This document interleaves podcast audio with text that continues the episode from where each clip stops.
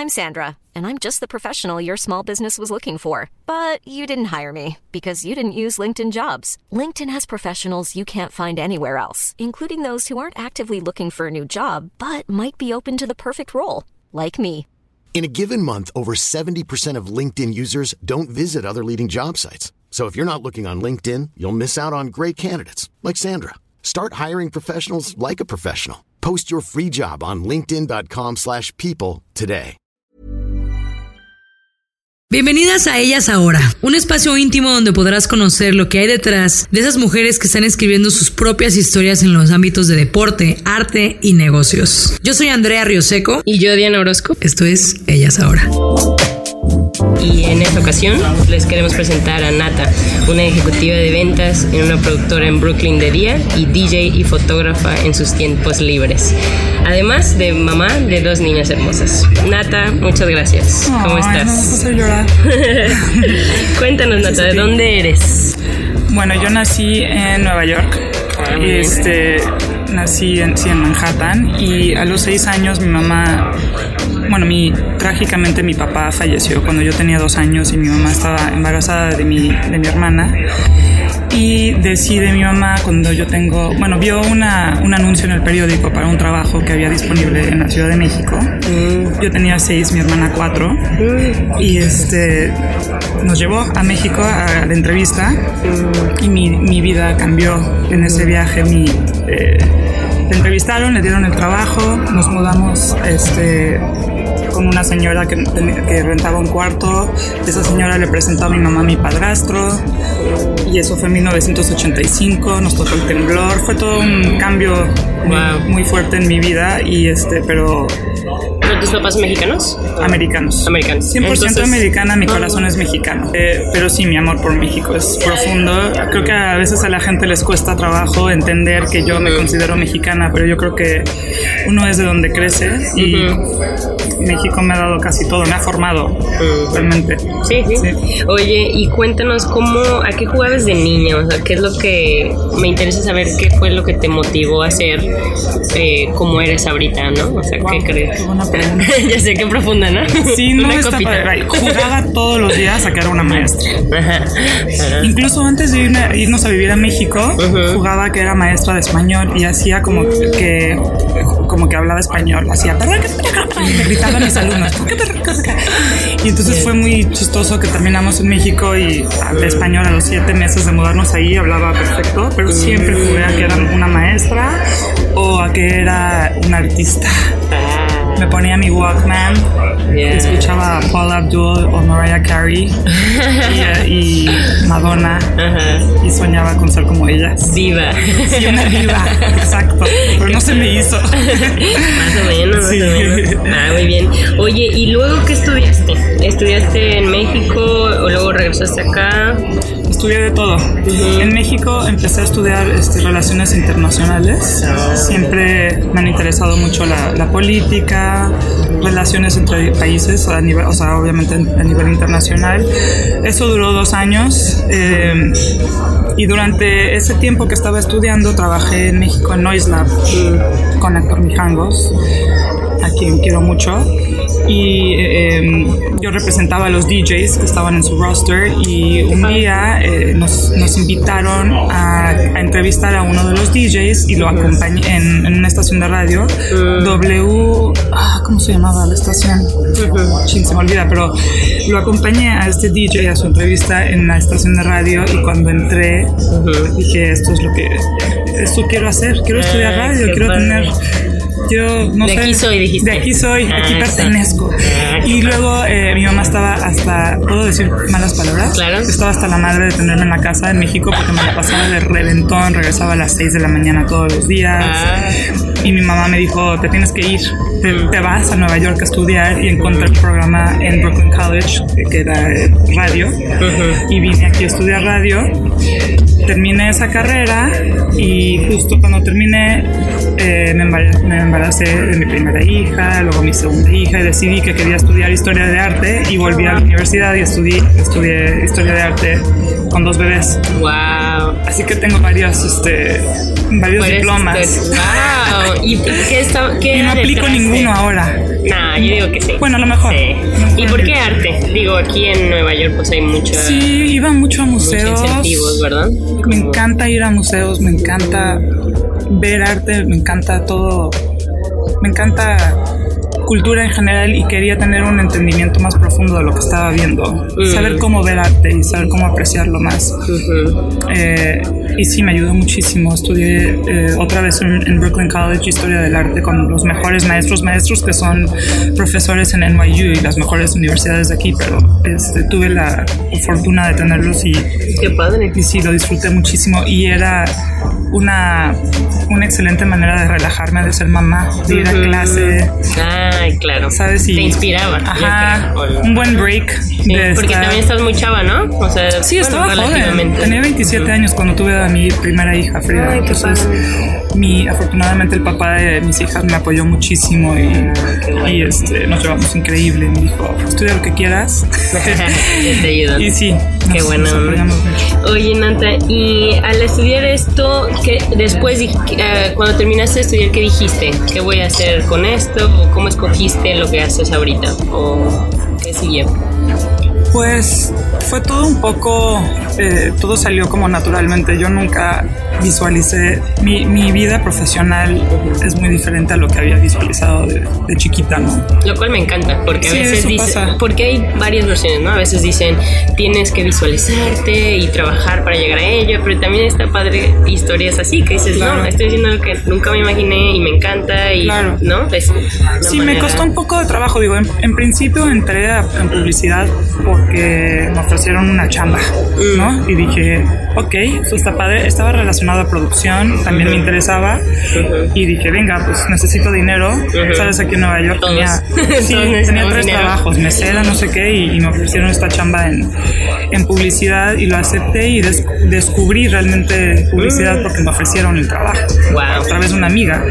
Y em, Y lo cual tiene mucho sentido, ¿no? Porque aplicas en publicidad, aplicas lo que aprendiste de arte, ¿no? Totalmente. Porque- y también lo de radio, porque Claro. los medios, ¿no? Que los que estamos Sí, no, totalmente. expuestos. Hay una influencia enorme, o sea, la publicidad está basado en creatividad. ¿no? Claro. Y en, digo, también tiene su parte capitalista que yo siempre rechazo un poco, Ujú. pero la parte del mundo creativo dentro de publicidad me, me- me encanta. Claro. Me encanta lo que hago. De alguna manera terminé, empecé como de, de intern y eh, todo evolucionó de manera que descubrí qué parte quería, qué, qué rol quería eh, jugar yo en publicidad y ahora represento a directores. Eh, para, para, para muchos directores, ya sea de cine o de videos de música, la publicidad es una oportunidad para ganar dinero, porque Claro. ahí es donde está el dinero. Para contar sus historias, Exacto. pero necesitan financiamiento y dices, bueno, tampoco somos, no todo mundo somos, Exacto. eh, este... Sí, no podemos estar todos hoy no todos somos. Exacto. Sí. Y ojalá, Exacto. y obviamente ellos, todos estos directores con los que he trabajado, Ellos empezaron en publicidad también. Sí, eh, sí, siempre hay o empiezan la publicidad o termina o empiezan en cine y la publicidad los llama porque hay varios, hay retos que los directores que los directores disfrutan mucho, o sea, como tener que contar una historia en 30 segundos o ahora tener que contar una historia en 15 segundos o 6 segundos, no sé, el- obviamente el- la publicidad está cambiando mucho ahora, pero a mí me encanta, me encantan todos estos retos y me encanta eh, ayudarle a los a los directores a encontrar los proyectos que son los adecuados para ellos, las cosas que los inspiren. De alguna manera facilitas, ¿no? Sí, Eso. sí, sí, yo, yo, mi trabajo es ir a encontrar proyectos para ellos. Ah, es muy, es un trabajo muy social. Este, Divertido. Me encanta ¿no? socializar, me encanta hablar. Eso, por eso estamos aquí. No me para la boca, sí. Igual, por eso empezamos Sí, este podcast. exacto.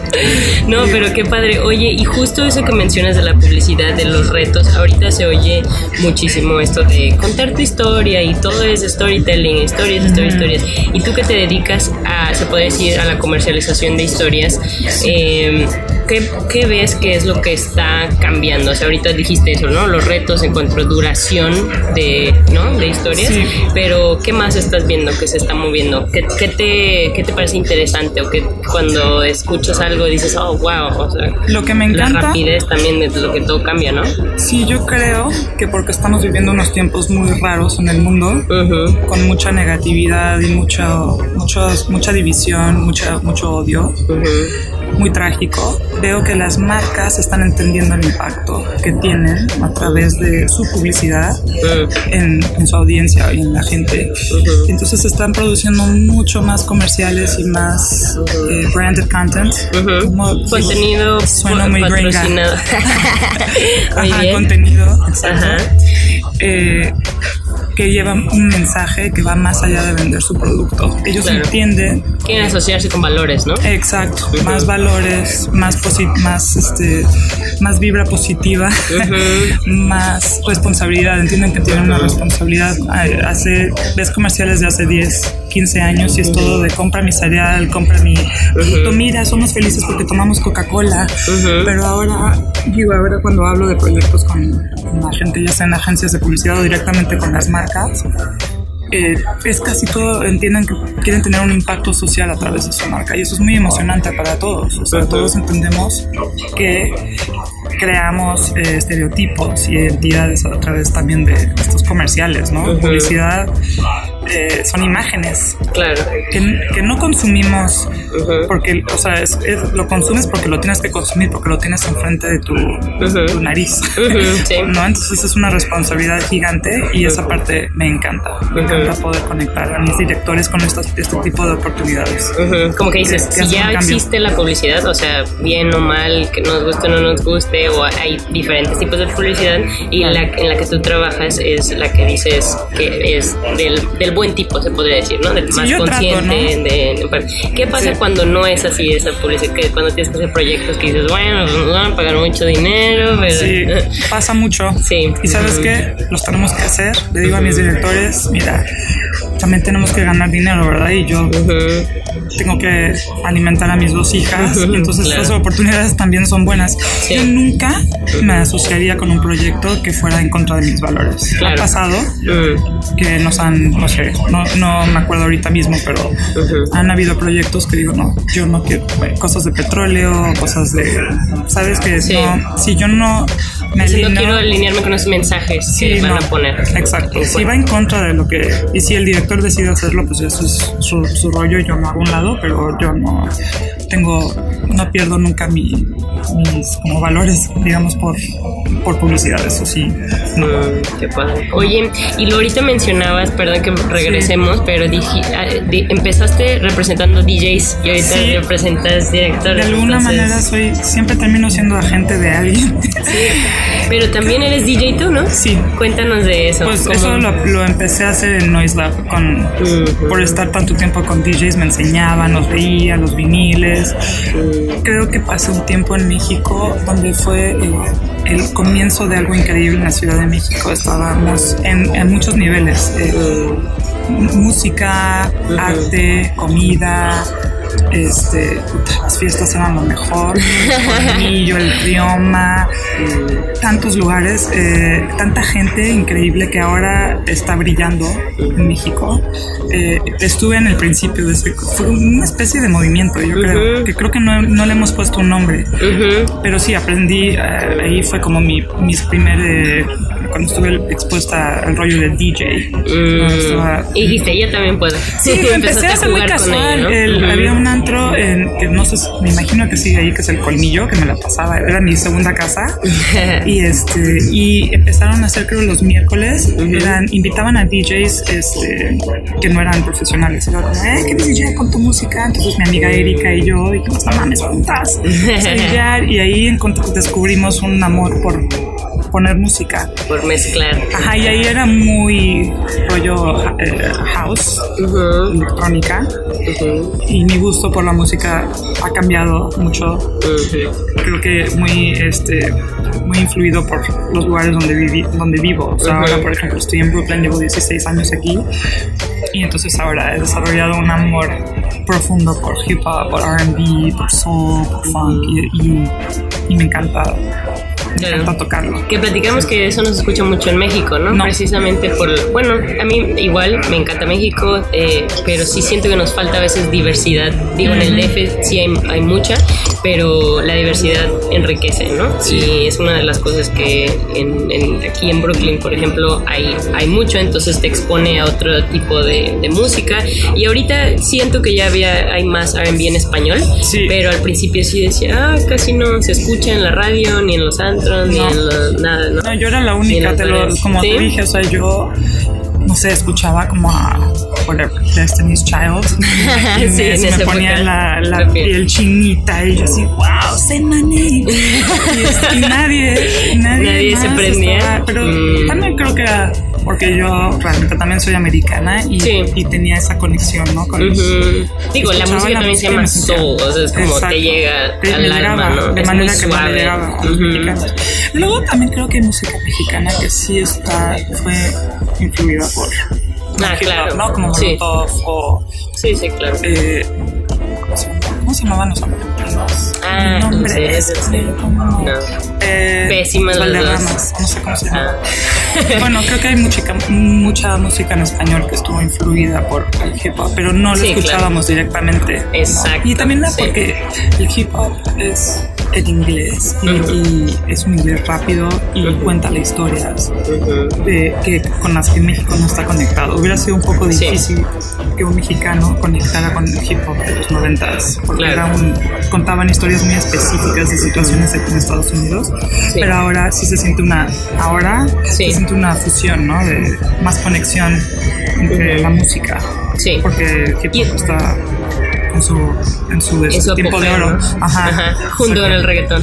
con el reggaetón, Lo queramos o no, pero sí, Exacto. es, pero es Me encanta sabroso. el. Sí, es sabroso. A veces las letras dices, eh, Muy pero te la paso. Sí, Sí. son machistas, pero sí, y más ahorita el hip hop siento que también se conecta con ese sentimiento, como ese espíritu de lucha, ¿no? Como de Sí. salir adelante, Sí, de, exacto. Exacto. de tener confianza en ti, de, ¿no? Algo Sí, así. Entonces, y también cómo va cambiando la sociedad, ¿no? Igual estamos más. Sí. Oye, y luego tocabas, di- eh, ¿eras DJ de noche o cómo? Así Sí, sí, eh, tocaba en, en antros pequeños, fiestas, me encantan fiestas de casa, me encantan. Y sí, no, eran como gigs muy espontáneos, no tenía como algo regular, creo que no, bueno, sí, tuve uno aquí en, en Fort Greene, pero he sido DJ, pero no ha sido como nunca mi, mi trabajo principal. Sí, más sido- por diversión, ¿no? Sí, más Pero es una diversión. manera de expresión también, es una manera de contar historias, de Ay, llevar sí. el mood, ¿no? El ambiente Sí. en una fiesta. No, y es increíble cuando puedes hacer que un montón de gente baile y, Sí. y saber que tú eres, tú estás llevando esa música y ese, a mí es la parte que más me gusta de ya es hacer que la gente baile. Si la gente no baila, digo, ay, ¿qué hago aquí? O sea, claro. ¿por qué están platicando si les estoy poniendo la mejor música? Ah. Y me ha pasado los últimos tres o cuatro veces. Yo creo que es la edad, que estoy un poquito Ah, más vieja. cálmate. cálmate. Solo platican y digo, no, ya, ¿qué hago aquí? Casi casi agarras el micrófono. Bailen. Sí. ¿Sí? No, Si no bailan ahorita, me voy. Definitivamente agarro el micrófono de ese, o mueven el culo o me voy. y todos, bye. Y todos ya nos vamos, sí. Este, no, a mí me, encanta, sí me estoy dando un break ahora de, Sí, sí. fue, fue, es, es mucho, ya no es fácil Sí. estar ahí cuatro o cinco horas hasta las 3 de la mañana. Y manejar energías, ¿no? Me imagino Sí. también de Sí, sí, sí. contener y dirigir y llevar, ¿no? Ay, Es sí. Oye, y otra de tus pasiones, fotografía. Sí. Cuéntame. ¿Cómo? Esa es mi pasión más grande. ¿Sí? ¿Por qué? Em, siempre, digo, yo creo que también estudié historia de arte por, mi- por la, lo que me llamaba, era sobre todo fotografía. Mm. Y saber qué tenía que buscar en una foto. No sé, veo, desde chica tenía una obsesión con fotos y sobre todo retratos. Mm. Un- quería siempre el un retrato creo que puede decir tanto a través de los ojos, la expresión de la cara, la, el- el- la forma en que está tomada la foto. O sea, no sé. Como que Eh, detiene el tiempo, ¿no? detiene el tiempo. Y, y te hace observar algo, no sé. Sí. Para ti que es una buena foto. Depende de qué es la foto, obviamente, pero para claro. mí un retrato es eh, poder capturar en lo- el, el alma a través de, las, de la expresión de los ojos. de- Qué profundo, ¿no? Sí, Poder capturar el alma a través sí. de algo externo, porque como no lo podemos ver. y poder bueno. conocer a alguien a través de una foto, una persona Mm. que no oyes su voz, que no lo hueles, que no ves cómo se mueve, pero puedes de- deducir tantas cosas de una cara y de un rostro y de su piel y, y, no sé, te puedes inventar una historia solo de ver una foto, ¿no? Y perspectiva es todo y el ángulo, dependiendo de qué ángulo se toma la foto, tienes un mood diferente o una... Sé, me encanta capturar un momento y congelarlo, es lo que me parece mágico de una foto, es que puedes congelar a alguien, ¿no? Y document- Documentar- documentarlo, Sí. documentar a esa persona o un lugar, también me encanta. Digo, me- tú me sigues en Instagram y ves que tengo una obsesión con el atardecer y el amanecer. Y para mí, cada amanecer y cada atardecer es un momento mágico. Nunca uno es igual al otro. Es- Que a veces lo, lo damos por, por hecho, ¿no? Sí. Decimos, ah, sí, ya sale el sol. Pero ese es el momento en el día, tanto cuando amanece como cuando atardece. Tú, el único momento que dices, este fue un día único, este es el único, este día no va a ser igual que el de ayer ni como el de mañana, Eh, por los colores que hay en el cielo, por la manera que sale el sol, por las nubes, por, es mi momento de meditación. Si puedo ver el, el amanecer, es mi momento para decir, ok, tengo una nueva oportunidad hoy. Ah, qué bonito. No todos los amaneceres son perfectos, pero Y tomas Pero una foto para capturarlo. Ah, Exacto. sí. Ah, porque es, sí, capturas el momento, Sí. Alguna manera. Por Sí. so- son- sonamos muy poéticas, pero es cierto. ¿Y No, es cuántas cierto. veces? Sí, ¿no? aunque suene cursi. Exacto, Pues que eso sí, soy súper aceptar cursi. nuestra cursi. Claro, Sí, no, yo, la, soy súper cursi. no me avergüenzo de ser cursi nunca, soy mega cursi. Sí, es lo que le da sabor a la vida, ¿no? Sí, sí. Oye, y eso de tomar fotografías, ¿cómo le haces para sacar eso precisamente? Porque conozco muchas amigas que son fotógrafas y ¿cómo le haces para sacar eso de alguien? O sea, ¿prefieres que no se den cuenta? O, No, no fue fácil, ¿eh? dicen, ajá. muy incómodo al principio. Ujú. al, al principio era más fácil. Cuando empecé, realmente creo que aprendí a usar la cámara con mi ex esposo, que es un artista, y me, él me enseñó realmente cómo funciona la cámara, qué es eh, la, expo- la exposición, qué es esto, la apertura. Y yo tenía siempre muy claro que lo que más me gusta es capturar los rostros de la gente. Entonces lo hacía siempre de lejos, ¿no? Al principio, de, "Ah, a ver si lo, a ver si logro, a ver si tengo suerte y logro. Y luego me di cuenta tomando clases que iba a tener que salirme un poco de mi zona de confort y iba a tener que, si quería una buena foto, me tenía que apro- aproximar a la persona, a un extraño, y pedírselo y que iba, me- yo me decía que es lo peor que va a pasar, o sea, me va a que no. decir que, me, que me largue o claro. ¿Y si te este, llegó a pasar? Sí, gente dice no. ¿Qué te dicen? No, y dices, y te duele un poco, ¿eh? Dices, Sí. Hubiera sido una foto increíble. Mm. Pero eh, cuando te dicen que sí y cuando la luz es perfecta. y cuando que aprovechar. Hay gente que te mira directo a la lente y dices, esto es lo mejor. O sea, no hay. Y, y yo siento cuando, cuando logro capturar una buena foto, ah, me, me eleva. Ay, me eleva. padre. Esa manera que puedes conectar con alguien a través de una cámara es muy, Muy especial. padre. Mm. Sí, es muy especial.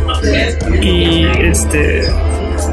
Sí, me encanta. También es un momento para hacer a esa persona sentirse especial. Claro, ¿no? de que Entonces, sí, gracias te por estoy verme. viendo. Exacto, Ajá. sí. Esa, esa es una. De alguna manera le estás dando algo a esa persona también.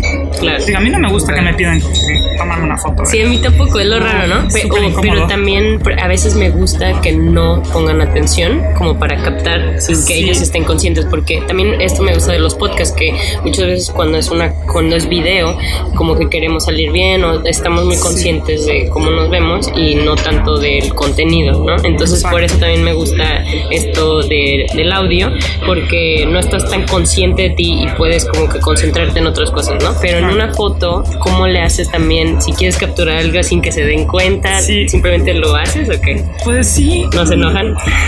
sí.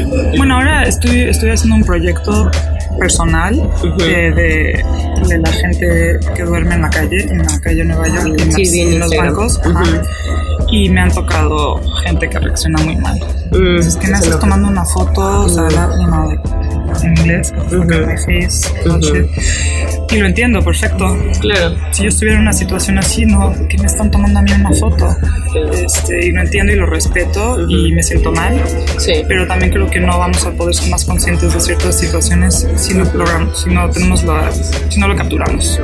De hecho, te iba, te iba a comentar eso. Eh, mucha gente pensamos de Nueva York eh, como una ciudad bueno, de las mejores, ¿no? Sino la mejor por toda la diversidad, por el poder económico, por los movimientos sociales, por culturales, artísticos, todo, ¿no? Pero aún así sí estoy notando que como sigue creciendo también hay más gente en la calle, ¿no? Entonces se me hace muy padre tu proyecto, sí lo vi en Instagram. Y que es lo, lo que buscas es simplemente llamar la atención, que todos estemos conscientes de que sí, qué padre que estemos ganando más dinero o que nos está yendo muy bien, pero hay gente que no le está yendo también. ¿Qué vamos a hacer con eso? O digo, aquí hay muchas asociaciones, pero ¿qué es lo que has aprendido hasta ahorita? Eh, volviendo a lo de capturar el momento, creo que en Nueva York es muy fácil. Es una ciudad increíble, pero es una ciudad muy individualista. Sí.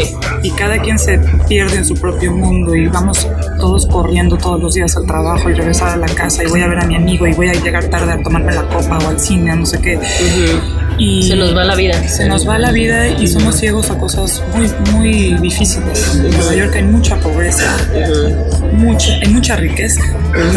Creo que la contradicción es que hay tanta pobreza en nuestras caras, no escondido, está ahí en la calle todos los días. Donde vayas, ves la pobreza, ves el racismo. Hay un racismo profundo en esta ciudad todavía, hay mucho trabajo que hacer en ese nivel. Entonces yo siempre pienso, ¿qué puedo hacer yo? Soy una sola persona y noto eso. Y si tengo, ¿de qué manera puedo fundir eh, lo que me apasiona con lo que me importa? Tomo mi cámara y trato de capturar este momento para, sobre todo por ah, a nivel personal, es mi manera de obligarme a ser más consciente. Que yo tengo la suerte de vivir en una casa increíble, de tener poderla darle de comer todos los días a mis hijas, pero también tengo una responsabilidad como ciudadana en, estas, en, Nueva York de tener conciencia que no, que mi, mi, situación es eh, que soy afortunada, que no todos somos afortunados y que yo también puedo hacer una diferencia en la vida de esta gente. Pero es un nivel tan, es un, un, problema tan grave el de Nueva York, porque esta gente, gente que no tiene recursos, gente que tiene enfermedades mentales, que no tienen, no tienen a quién acudir y están en la calle. A mí me, me no sé, me, me siento un poco, es muy frustrante.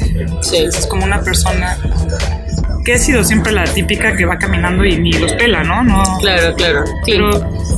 Sí, te entiendo. O sea, no es como por relevarte ni nada. Más bien es como, soy consciente, a yo no tengo las respuestas. A lo mejor son problemas muy complejos, como en México también la pobreza que tenemos.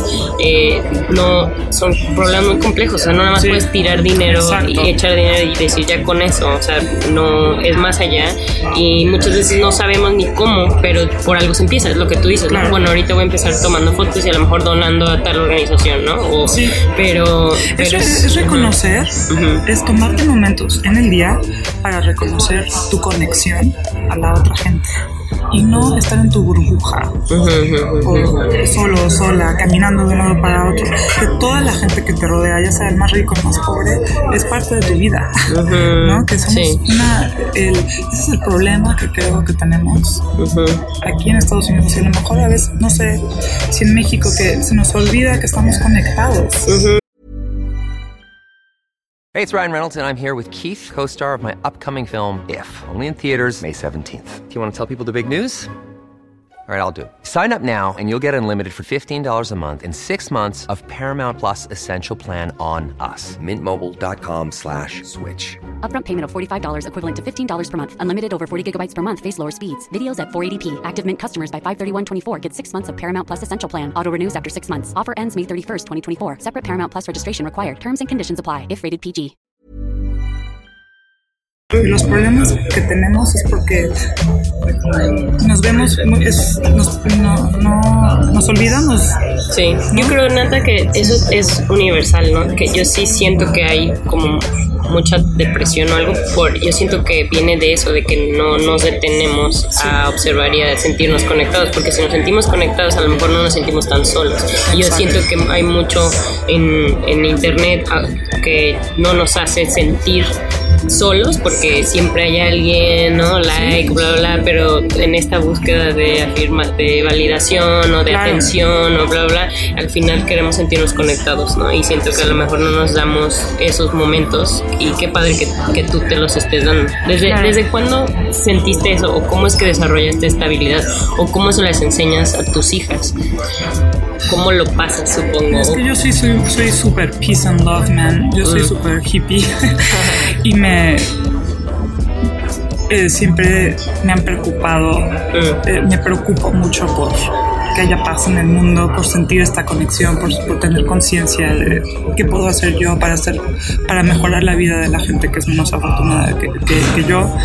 Y trato de inculcárselo eso a mis hijas, ¿no? De tomarse un momento. Y, y lo hacen ahora, ¿no? De- Qué padre. Sí, es es súper importante. Este mundo no va a ser mejor Ujú. si no nos vemos a veces a los ojos, si no hablamos con la gente que no, con un extraño a veces. Es, Sí, en tu día a día, nosotros no somos Michelle Obama ni somos, no sé, Claro. Hillary Clinton, no, no sé. A lo mejor no tenemos ese poder, pero creo que nuestro día a día, en la manera que vivimos nuestras vidas, Ujú. ten- podemos darnos momentos para hacer el mundo un poco mejor y nada más eh, conectar. Claro. ¿no? Vernos a los ojos, o hablar, tocarnos, este, darle un abrazo a alguien que quieres. Eso puede cambiar el mundo si todos tomamos esos un- Pequeños unos pequeños momentos todos los días para eh, para ¿cuál es la otra palabra para reconocer? Fuck, Estoy, estoy pensando en ya se nos fueron las palabras. Más café, por favor. Sí, más café. Tequila. Tequila. Son las 10 de la Sí, mañana, no, pero sí no. te entiendo. Oye, Nata, ¿y cómo? Y bueno, algo que identifiqué y, en tu Instagram y lo cual estoy orgullosa de mí porque ahorita que te escucho hablar dije, wow, o sea, Mm. Sí. qué padre descubrirte y cómo le, cómo le haces, porque yo también creo que eso que tú estás diciendo, como dices, bueno, yo siempre me he importado, pero es como un músculo, ¿no? Lo tienes que desarrollar. O sea, hay días que nos despertamos y decimos, ay, qué flojera, estoy cansada, ¿no? ¿Cómo forzarnos a decir, a ver, espérate, o sea, ¿no? ¿Cómo le haces? ¿O cómo tienes algún hábito, algún ritual? O así como el que nos contaste que tomas fotos del amanecer o el atardecer. Eh, bueno, corro todas las mañanas. Ah, qué rico. todas las mañanas. Yo no, mi vida, mi día no puede ser igual si no, si no corro en la mañana porque es una forma de meditar, es mi terapia. Claro. Y eh, no sé, creo, mira, tuve, tuve una infancia bastante dura por otras, por muchas cosas. Y creo que mi manera de consolarme o de encontrar, este, como encontrar Consuelo. consuelo fue darme cuenta de que hay algo más grande, más allá de, de mi cuerpo, de mi persona, de mi situación, que hay algo mucho más grande. Y, y te da, y como dices tú, te da consuelo, te, dice- te hace sentirte que no estás solo, ¿no? Es mi manera de sentir que yo no estoy sola y qué padre que estoy rodeada de tanta gente increíble todos los días y tengo esta oportunidad de o, o puedo puedo perderme en soledad o puedo Es una decisión, ¿no? Entonces, Sí, es una diario decisión. de- de- decides decir, Sí. ver lo positivo. Exacto. Y cuando empiezas a dar un poco de ti a, a- a otra gente, dar tu energía es lo más bonito, porque la, la recompensa más bonita es que también recibes, ¿no? Si tú das amor, si tú, tú ofreces ayuda, y aunque sea de la manera más, más pequeña, porque yo no lo hago a nivel grande, o sea, a mí nadie, yo no soy ninguna gran política ni nada, pero a mí me da me, me eleva a poder ofrecer a alguien algo. Claro. Si puedo hacer eso, si son 10 dólares o si es una sonrisa, eh, a mí me hace feliz. Es increíble. O sea, y lo ven ahora también mis hijas, sobre todo, bueno, las dos son muy diferentes. ¿Cuántos años tienen? Eh, una casi 10, casi 12. Estamos en Ah, plena wow. pubertad. Interesante. eso es otro Se vienen tema. buenas cosas. Eso es un- Se viene una pesadilla realmente. Ah. No, pero está increíble. Están en una Sí. edad increíble que podemos tener conversaciones y súper padres. Sí. Y están aprendiendo ellas de historia y están entendiendo más, ¿no? Y tienen mucha más curiosidad. A mí me encanta esta edad.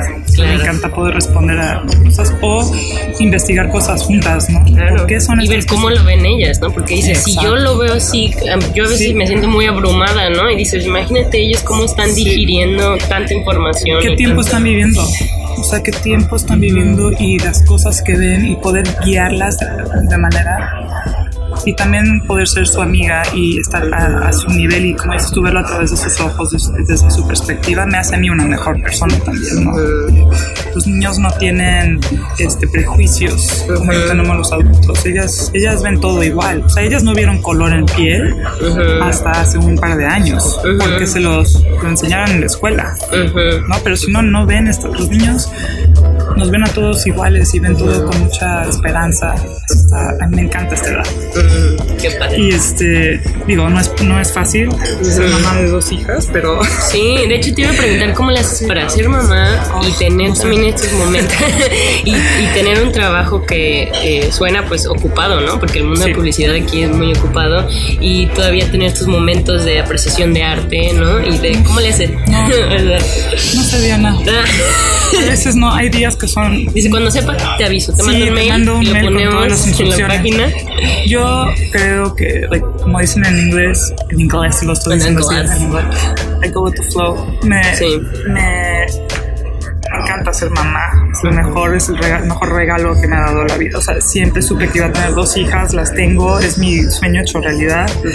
Y sí, es súper difícil, o sea, Ujú. sobre todo en Nueva York. es Ay, no, o sea, digo, ahorita también estoy separada de su papá, entonces soy mamá soltera con mucho apoyo de él, pero de todas maneras eso no quita que está, digo, hacer las cosas, hay días que hago todo sola y si me, me doy un abrazo a mí misma y digo, wow, Nat, o sea, ¿cuánto lograste en un día? A veces las cosas que logro en tres horas, digo, wow, como si alguien me hubiera visto, me hubieran dicho que soy una chingona. Y tú O sea, soy una chingona. o sea, desayuno, comida en la mañana y salir aparte como mujer de tengo que salir, me tengo que ver bien, también me tengo que arreglar me tengo que hacer el maquillaje. Mi maquillaje es siempre lo último en la mañana. claro. Pero eh, a mí me encanta, me encanta, aunque suene cursi otra vez, pero me encanta la vida y me encanta eh, tomar sí, todos los días lo mejor que pueda del día. Hay días que son muy duros, Claro. que te sientes muy sola, que dices, no, ¿cómo? Yo no puedo hacer todo esto en un día, o sea, es imposible. Pero te tienes que levantar porque como mamá Sí. no hay de otra. Ujú. O sea, Porque es- si tu energía está baja, a veces ellas también la pueden Claro. recoger y, ¿no? somos como un espejo. una responsabilidad muy grande. No, y no luego quiero- más con dos niñas, ¿no? Que también es, digo, no, no digo extra difícil, pero sí es algo, sí le agrega un grado Sí, de nivel. complejidad, Sí, ¿no? es muy Porque las mujeres somos un poquito. Claro, y quieres complejas. enseñarles a ellas a tener autoestima y a sentirse este, especiales y que su voz importa Claro. y que son capaces de hacer lo que quieran en esta vida. Sí. Y me encanta. Yo no trabajé cinco años, estuve en casa con ellas y fue muy difícil la transición de de repente De regresar a trabajo, ya no recogerlas de la escuela y no hacerles de comer. Pero ahora me encanta que me ven trabajando todos los días y ellas entienden que su mamá es independiente, que su mamá gana su dinero y es un, es un ejemplo. Final, espero que sea un buen ejemplo, no sé. no claro, sé. y que su mamá pasa por retos y que Exacto. lo hace y que se puede. Sí. Sí. yo también ahorita que te veo a ti, porque muchas veces yo no tengo hijos, pero siento como que, no, ¿cómo lo voy a hacer? Y no voy a poder, o eh, ser mamá es muy sacrificado, o es muy así, pero cuando veo gente como tú que puedes tenerlo todo en ese sentido, o sea, puedes hacerlo todo, dices, ah, sí se puede, ¿no? Y a veces eh, sí siento que es importante que haya comunidad, ¿no? Y, y sentir que también tienes otras personas en las que te puedes apoyar, ¿no? Sí, yo sin mis amigas, yo no. Yo no podría. Tengo... ¿Qué te pasan los tips de los sí, pañales? o escucharnos, ¿no? Eh, porque Sí. todas... eh, A veces solo te quieres quejar. Sí, no, es como de queja. También, sí. Pero eh, es muy.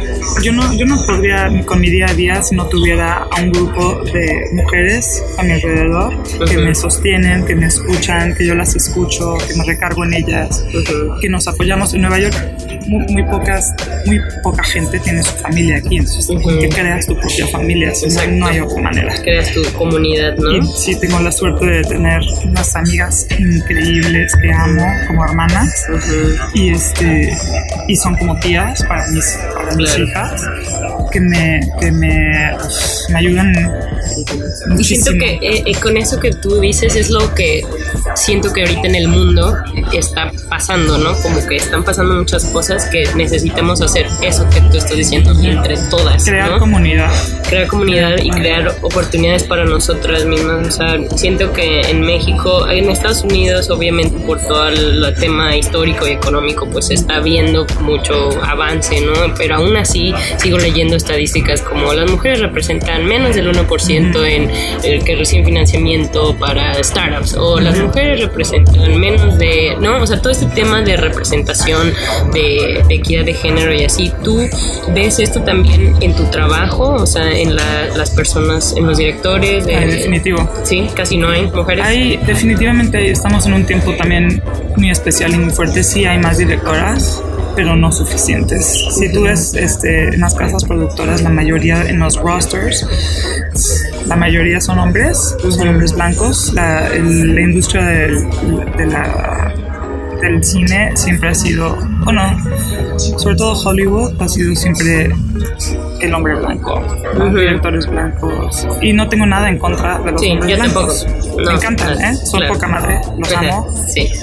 Pero Y no es un, no es un tema de como cero suma, ¿no? No, No. es como le quitas y no, sino simplemente lo haces más grande. Sí, nada más exacto. contar. Bueno, ahorita estamos en los primeros pasos, ¿no? Ajá. Ahora tenemos por lo menos una conciencia que necesitamos unas mujeres detrás de las cámaras y enfrente, bueno, enfrente hay Sí. muchas, pero, pero más, más, eh, más mujeres involucradas en todas las industrias, pero en la industria que Ujú. trabajo yo, la única manera que va a haber más mujeres dirigiendo es cuando es que las productoras tomen riesgos y les den oportunidades Ujú, y que les den los recursos que necesitan para empezar a hacer sus proyectos Claro, porque no hay suficientes. Es como un, un ciclo, ¿no?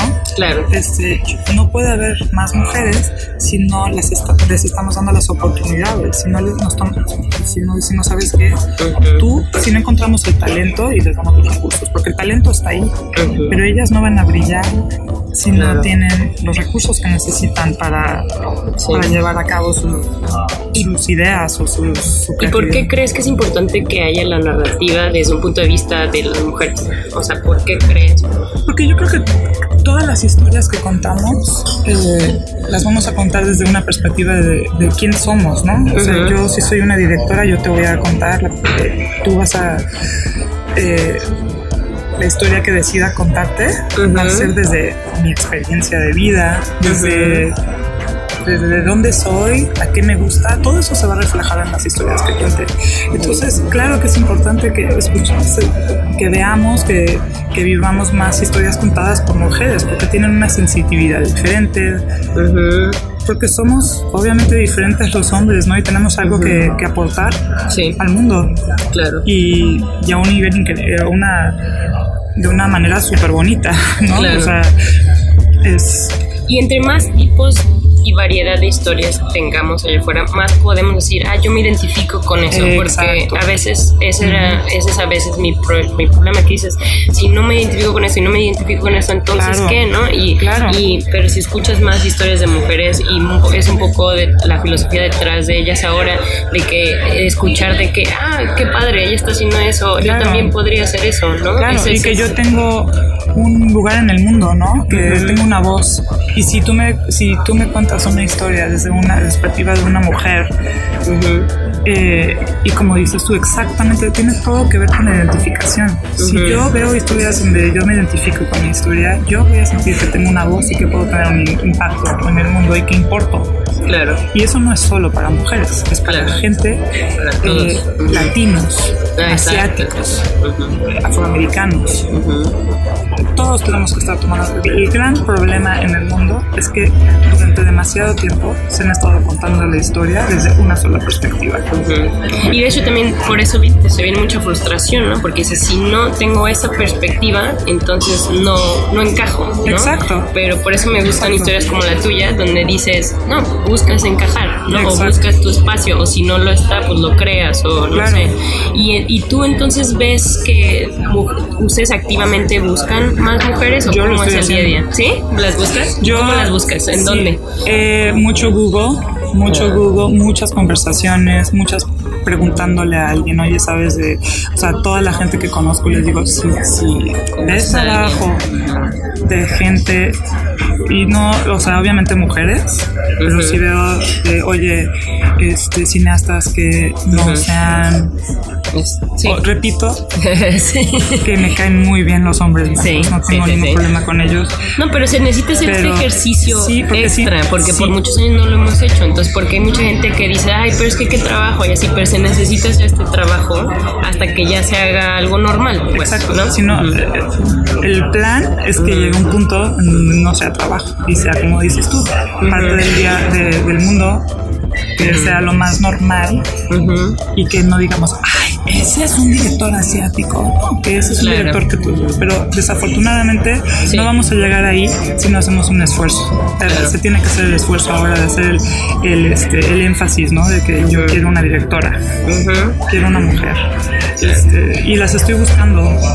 Qué padre que tú desde tu posición, como tú dices, no eres Hillary Clinton, pero sí tienes un, un- un puesto que tiene injerencia, ¿no? Entonces sí, sí puedes, sí tienes liderazgo y que lo estés usando para buscar.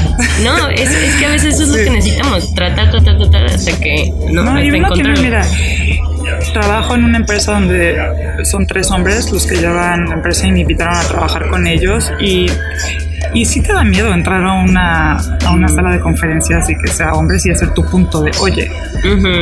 esto es lo que quiero hacer yo. O sea, Mm. yo no voy a disfrutar mi trabajo si no, si de alguna manera no lo alineo con lo que me importa y con Claro. lo que me apasiona. Y eso es lo que me importa y no es fácil. O sea, Y es válido. nerviosa Ajá, sí. sudo Ah, qué bien. tiemblo, pero eso no me detiene. O sea, si, el, el mundo no va a cambiar si no. si- ¿Y te pone nervioso porque eres mujer o en general? O digo, ha de ser muchos factores, pero Sí, es como bueno. Cuando estás trabajando para otra persona y cuando es la empresa de otra persona, Ah, tampoco dices, ujú. oye, ¿te va a gustar lo que voy a decir? Sí, o sea, sí, ¿te sí. late? Ah, O, ujú. o, o me vas a querer echar porque igual no te late nada que... Ujú. o sea, pero no tienes que animar. ¿no? Sí, tienes pero que animar, porque si no lo haces, eh, sale peor. todos, el trabajo que hagamos, yo creo que ya, ya sea trabajas en un banco, trabajes eh, haciendo hamburguesas, limpiando, donde sea que trabajes, tienes una oportunidad. Si te importa, si, si las cosas que te importan, las cosas que te apasionan, puedes incorporarlo. Estoy, estoy segura de eso. O sea, este, y yo, sobre todo después de las elecciones, dije que, digo, obviamente trabajo para pagarme mis. Para, para vivir, claro, como pero todos sí, necesitamos. todos tenemos que trabajar. Yo dije, ¿tiene qué impacto tengo yo en mi trabajo, en mi industria? Tomaste una decisión consciente, Consciente. en decir, tengo que hacer algo yo también. yo puedo hacer. Y tienes que ser activo. O sea, Claro. si no activas, este, no te puedes quejar. Exacto. No puedes, no, no Sí, puedes sí, decir, si no te me quejas y no ofreces solución, eres Sí, parte del problema, sí, exacto. ¿no? Es lo que he escuchado. Y, y puede ser en la manera más mínima, pero si todos tomáramos esa cosa mínima en nuestro día a día. ¿te imaginas? O sea, esto, este mundo va a estar súper padre. Y tengo toda la esperanza de que ahora, sobre todo, entre, todos tenemos un entendimiento un poco más profundo de eso, de, de que, digo, yo no puedo ir, vivir mi vida y no, o sea, no, no asumir mi responsabilidad como ciudadana del mundo Claro. y en el- lo que te importa. O sea, ya sa- sabes qué, o sea, otra cosa, por ejemplo, el ambiente, ¿no? El medio Sí. ambiente. Dije, ¿qué voy a hacer yo en mi día? Nunca agarro una tapita de plástico ya para los cafés, que ya ves que en Nueva York hay Sí. cultura de café, coffee to go y café aquí, café allá. Eh, les pido que no me llenen demasiado la taza y nunca llevo mi tapa de plástico. Se acabó. Ya, es mi. Esto lo que hice en el día. Pero te imaginas si todos lo hiciéramos. Claro. Menos plástico. es como, Ya sé. Es como el voto, ¿no? Sí, y, y lo mismo con la publicidad, ¿no? También siento que los consumidores tenemos que ser más conscientes y decir, no voy a comprar este producto si no, si no está involucrado con temas que yo apoyo, ¿no? Exacto. Que son Pues mira lo que socialmente pasó con buenos. Nike. Ahora, Sí, está tremendo. este, esta campaña que les elevó a ellas las, los, vetos porque tanta gente está tan apasionada con este tema del taking the knee y todo que este claro dices claro que voy a apoyar a Nike porque ellos tienen esta plataforma lo están usando de esta manera y eso es lo que hace falta. Que todas las marcas este, como lo que hablábamos. Sí, que todas las marcas seamos, sean también como, como entidades y que... y que como consumidores, o sea, yo de manera que use mi dinero, yo estoy, es para apoyar una marca que entiende su responsabilidad, que está tratando de hacer algún bien, o- o sea, hablar de justicia, hablar de igualdad. Todas las marcas lo pueden hacer. Está padre tener ese poder también, ¿no? Como marca. Claro. Y eso también es lo que les venden, ¿no? Oye, Nathan, eh, algo más técnico. Hay muchas, muchas agencias en Nueva York. ¿Cómo es pelear por él? Y en- de alguna manera cada persona somos una casa productora. Ten- nos produ- o sea, producimos diario contenido como locos, ¿no? Sí. ¿Cómo es esa comercialización? O sea, notas que hay- obviamente hay mucha competencia porque hay mucha gente también creando sus propias agencias, ¿no? no ¿Cómo es esa competencia? ¿Cómo, ¿Cómo le haces para sobresalir o para conseguir vender? es lo más, eh, el reto más grande, ¿no? Sí.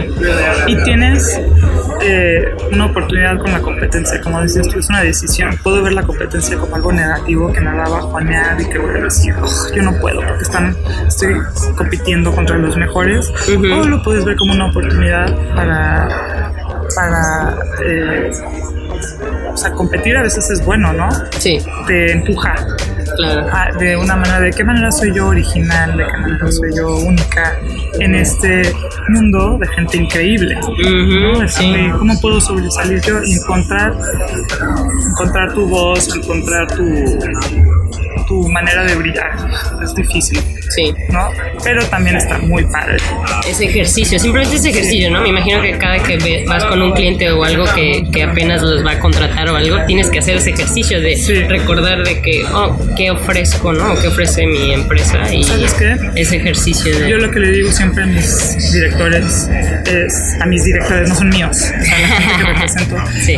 es que sea- sean auténticos. Tú sé tú. Y yo creo que eso hay que aplicarlo en, En todo, en la vida. No trates de ser como la persona con la que estás compitiendo. Tú sé tú. Porque eso es lo que te hace. Y no todos Vale. van a aceptarte o, o a elegirte, pero mientras Exacto. tú te elijas tú, ¿no? Claro, Y acep- acéptate como eres y brilla de esa manera que eres. O sea, que la gente sepa qué es lo que te define, qué es lo que te hace único. No te avergüences nunca de eso. Se lo digo siempre a mis hijas. O sea, no trates de ser, porque está mucho ahorita en la edad del peer pressure, pero yo creo que nos aplica a todos. O sea, Sí, con las redes sociales, de que Sí, yo quiero esa uf, vida, ¿por qué yo no estoy en Tailandia? ¿Por qué yo no? y a ¿No? todos. Sí. Nos metemos a Instagram y ay, wow, quiero ese Sí. corte de pelo como ella, yo quiero parecer. Y claro, está padre inspirarnos en uno al otro, pero Claro. lo padre de esta vida es que no hay nadie como tú en este Ujú. mundo, ¿no? Y, y eso es un poder padrísimo. Es, un, pa- es un poder mágico. Claro. Todos lo tenemos. Y a mí es lo que me encanta de, mi trabajo, que todos los días tengo las conversaciones increíbles, conozco a gente que me inspira Sí, por lo que sus historias, ¿no? Porque Ay, para sí. que también lleguen a ser un director que tiene a alguien como tú que está buscando oportunidades, también Sí. es muy difícil para Sí. ellos, ¿no? Ah, no, claro. Y han tenido que pasar por, porque vivir tu pasión también es, Exacto. es difícil, ¿no? Sí, y cuando, Mm. bueno, para los directores que están, que su pasión es hacer cine o hacer películas o hacer videos o contar historias, eh, muchos de ellos no, no, no, ellos quieren estar atrás de la cámara, no quieren estar socializando de manera que tengo que socializar yo para conectarlos con la gente que les va a dar los proyectos, ¿no? Entonces, está padre tener esa relación con los directores, de ser como esa persona que pelea, soy la persona que, que pelea por ellos. Eh, soy como la cara, entonces, obviamente, yo también tengo una responsabilidad muy grande porque represento su nombre, porque yo tengo que eh, hacerlo bien. No quiero nunca decepcionarlos a ellos, ¿no? De, ay, la cagué y... Sí, puedo haberlo hecho 40, y pero tienes no. 30, o sea, no sé. Sí, sí, sí. No es, no es, ay, pero a mí me, a mí me encanta mi trabajo. Sí. Oye, historias de mexicanos, ¿cómo ves los mexicanos en la publicidad en un esquema mundial? O sea, ¿cómo ves que yo siento que con esto de los Óscares eh, le está llamando la, la atención a la gente, pero aquí en Nueva York, ¿cómo ves eso? Yo, todavía falta, ¿verdad?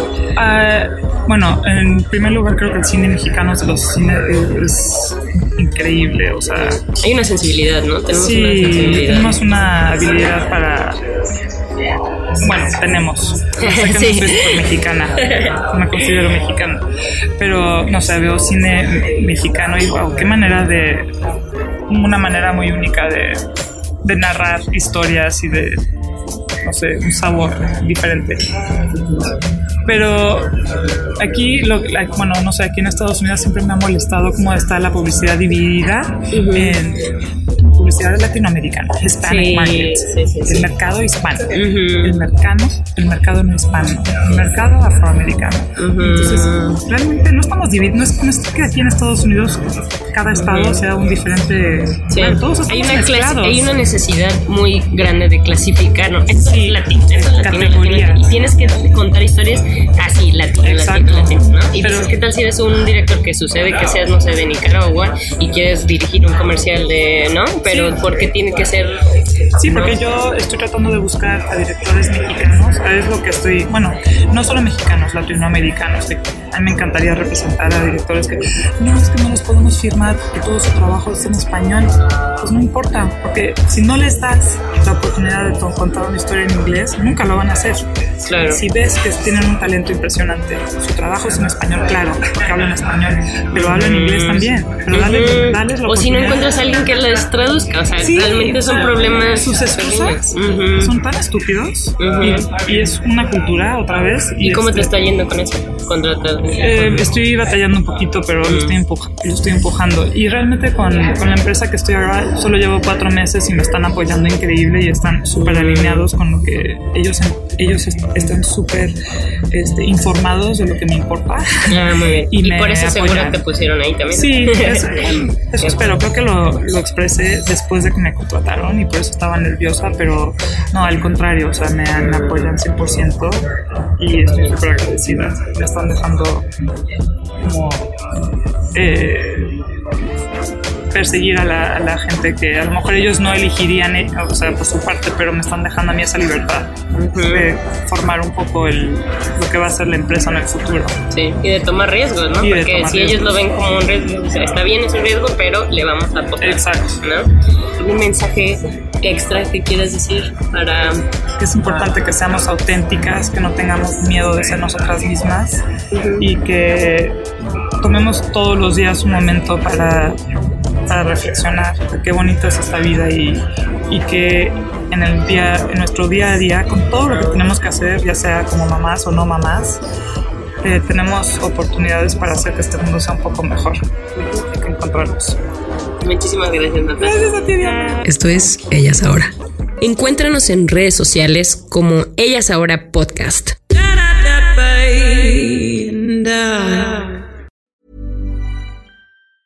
Even when we're on a budget, we still deserve nice things.